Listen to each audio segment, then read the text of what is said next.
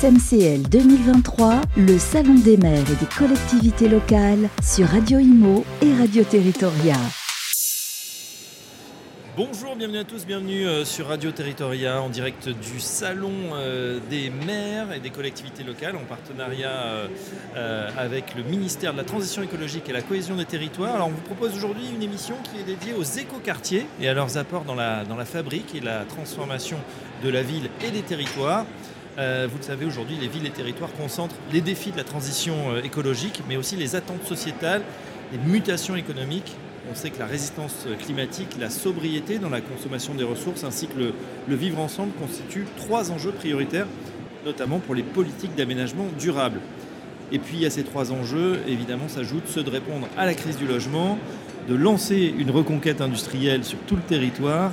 Bref, pour répondre à ces défis, l'État accompagne les collectivités en faveur de l'aménagement durable, notamment au travers de la démarche écoquartier, ce qu'on va regarder ensemble et, détailler avec notre spécialiste du jour, c'est Florian Berco. Bonjour Florian. Bonjour.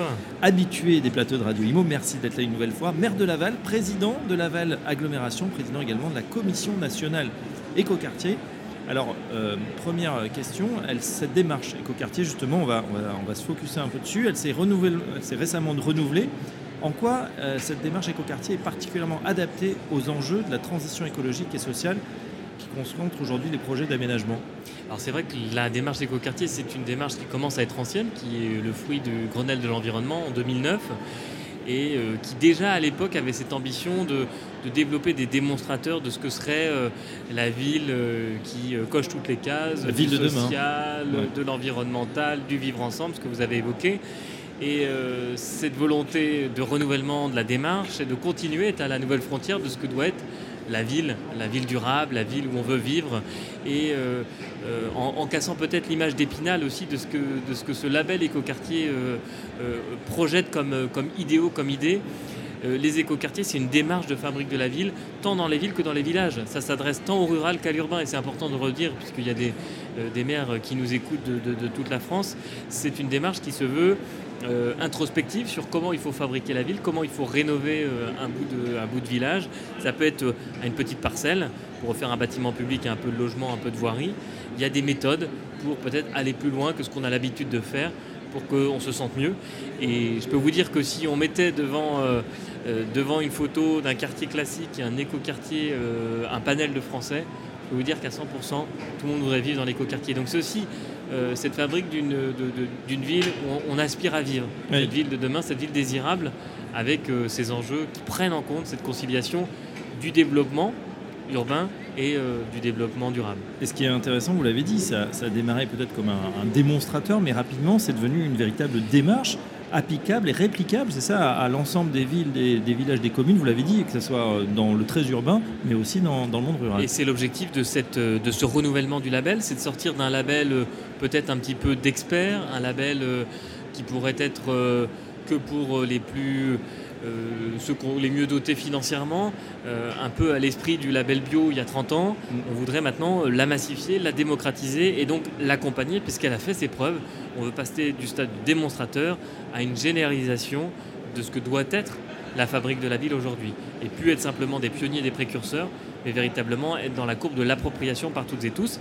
Et ça passe pas simplement par ceux qui fabriquent la ville, les experts, mais aussi par les élus et les élus locaux qui ont la main sur euh, leur politique d'aménagement et qui doivent se dire quand je rénove un quartier, un petit bout d'îlot ou que je veux faire une extension de, de, quartier, bah, je me lance dans cette démarche-là et je ne vais pas être seul parce que certains un peu se sont cassés les dents il y a maintenant plus de 10 ans pour essayer euh, euh, ce, meilleur et offrir ce meilleur de la ville à ses habitants. Alors justement, concrètement, euh, cette démarche éco-quartier, comment elle permet aux, collectivités d'être accompagnées dans leur projet d'aménagement à toutes les étapes et à toutes les échelles. Alors c'est la force de la démarche renouvelée, c'est de simplifier euh, le manuel de, l'aménagement, les questions posées, les indicateurs aussi sont, sont, sont ramassés.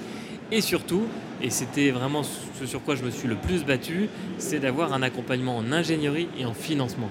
Il faut sortir d'un label simplement euh, incitatif, au bon vouloir, euh, pour ceux qui seraient les plus écolos ou euh, les plus enclins à, développer du, logement social.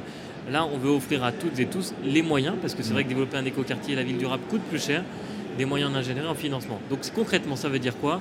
Chaque année, 15 écoquartiers sont accompagnés par le, par CEREMA, et c'est financé à 80% et par le ministère et par le CEREMA sur fonds propres. Ce sont des ateliers d'inspiration en individuel, en collectif par France Ville Durable, qui est une association qui, là aussi, promeut des pratiques euh, renouvelées en termes d'aménagement. Euh, et on pourrait aussi parler de l'ADEME Efficacity, qui, sur des outils de pilotage, des indicateurs, accompagne en ingénierie les, les territoires et les, villes et les villages qui s'engagent là-dedans. Notamment sur l'impact carbone. Notamment euh, sur l'impact carbone. L'ADEME et Efficacity. Et sur le volet financier, oui. et c'est essentiel, la Banque des territoires s'est engagée à euh, prioriser les projets d'écoquartiers à financer euh, tant sur, sur des prêts, sur des prêts bonifiés, des prêts longue durée, pour pouvoir faire sortir des opérations, surtout au moment où la crise de logement bat son plein. Je crois que d'apporter une démarche peut-être nouvelle, plus ambitieuse, permet d'avoir des financements différents et de surmonter cette crise qui est à la fois conjoncturelle et structurelle, évidemment conjoncturelle par les taux d'intérêt, par euh, euh, l'effet ciseau, taux d'intérêt qui remonte euh, et marché de l'immobilier qui a tendance à, baisser, que structurelle qui est la percussion, enfin la, entre le monde économique traditionnel et la révolution écologique qu'on est en train de vivre toutes et tous. Oui, tout à fait. Donc on a bien compris, euh, au-delà de la démarche, c'est vraiment la finance, l'ingénierie aussi très important d'avoir euh, voilà, cette matière grise et, surtout cette structure. Florian Marco, vous êtes euh, le premier magistrat aussi de, Laval.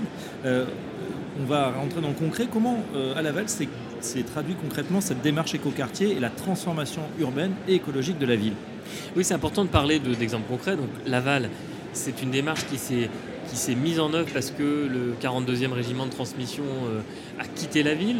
C'est plus de 600 familles qui, du jour au lendemain, ont quitté la ville et s'est posé la question aux, élus de l'époque de dire bah, qu'est-ce qu'on fait de cette friche militaire de 50 hectares?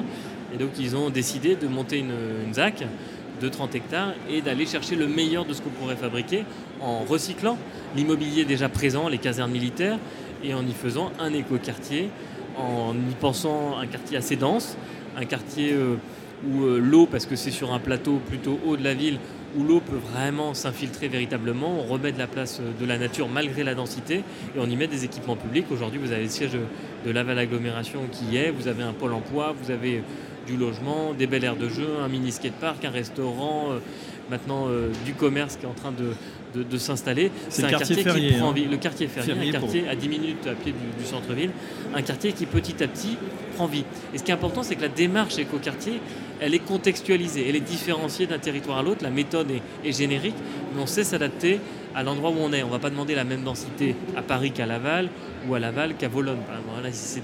c'est vraiment des. C'est important de se dire que tout maire, de petite, euh, ou de grandes villes peuvent s'emparer de cette démarche-là qui questionne et qui va euh, euh, permettre de, fabriquer une ville, une ville où on a envie de vivre. Oui, et puis on n'est pas limité à un seul écoquartier par ville. Tout à fait. Et donc, vous dupliquez la démarche. Tout à fait. Alors nous, on a en ambition de développer un deuxième écoquartier sur Laval. on a trois quartiers prioritaires de la ville, des quartiers dits populaires, et donc on est en train de négocier avec nos partenaires, notamment Action Logement, pour développer un écoquartier dans le quartier de Saint-Nicolas en pleine rénovation urbaine, à la fois un projet euh, de rénovation en dur, mais aussi un projet humain avec une ferme urbaine, avec euh, euh, une entreprise à but d'emploi dans le cadre de territoire zéro chômeur longue durée. Et donc ça fait sens d'avoir dans le parcours résidentiel derrière, pour sécuriser l'emploi et le développement local, d'avoir un, un, écoquartier, pourquoi pas en accession sociale, donc avoir une vraie mixité de typologie de logement. Euh, il y a tout juste un an, on s'en souvient, au Salon des maires, ici même, euh, plusieurs conventions de partenariat avaient été signées avec des acteurs clés, dont euh, l'AMF, hein, l'Association des, maires de France. En quoi ces collaborations sont importantes pour mieux accompagner les collectivités locales dans la conception de leurs projets? Mmh.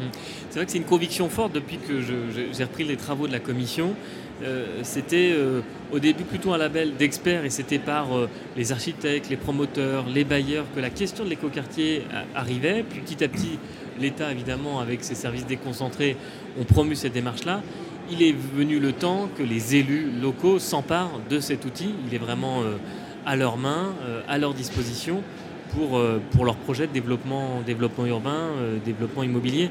Et ça, c'est important et c'est très complémentaire aux démarches de, charte de l'urbanisme durable, d'un urbanisme négocié de contrepartie, où on arrive à fabriquer la ville en, poussant des curseurs socio-environnementaux. Donc c'est vraiment un outil euh, dont euh, les élus de l'AMF peuvent s'emparer pleinement et simplement. Et s'ils ont un doute, je suis à leur disposition pour répondre à toutes les questions et je me ferai fort d'y répondre personnellement. D'autant, euh, dernière question, Florent Merco, vous avez la double casquette de maire et de président de la Commission nationale écoquartier. Euh, Qu'est-ce que vous avez envie de dire justement euh, aux élus présents aujourd'hui? Je pense que vous allez leur dire en direct, mais voilà, sur l'antenne euh, de Radio Territoria au Salon des maires, pour les convaincre justement de, d'embrasser encore plus cette démarche écoquartier. Bah, on est en train de vivre une, un, petit tremblement de terre dans le monde de, de l'immobilier, de la fabrique urbaine, et c'est tant mieux finalement. C'est l'occasion de saisir des opportunités. Il y a ceux qui vont subir la crise et il y a ceux qui vont euh, la saisir, relever les manches et en profiter pour euh, développer de nouvelles opportunités de développement. Moi, je fais partie de ceux qui pensent que dans une crise, dans une phase de déstabilisation, euh, c'est le moment de penser des projets nouveaux, ambitieux, avec de nouveaux modèles économiques. Et je crois que la démarche écoquartier a beaucoup apporté. Euh, et, et notamment, et c'est ce qui est plaisant à l'AMF, dans les associations d'élus, c'est aussi le partage d'expérience. C'est au-delà d'une démarche, vous allez rentrer dans un club euh, d'élus qui sont rentrés dans une démarche. Donc ça va être des belles rencontres humaines et c'est aussi important c'est avant tout des hommes et des femmes qui portent ces projets de développement urbain. Ben voilà, donc rejoignez la démarche, rentrez dans le club, j'ai envie de dire. Euh, merci beaucoup Florent Merco. Je rappelle que vous êtes Merci président vous. de la commission nationale écoquartier, également maire de Laval. On vous dit à très bientôt sur euh, Radio Imo et Radio Territoria. À très bientôt, merci. SMCL 2023, le Salon des maires et des collectivités locales sur Radio Imo et Radio Territoria.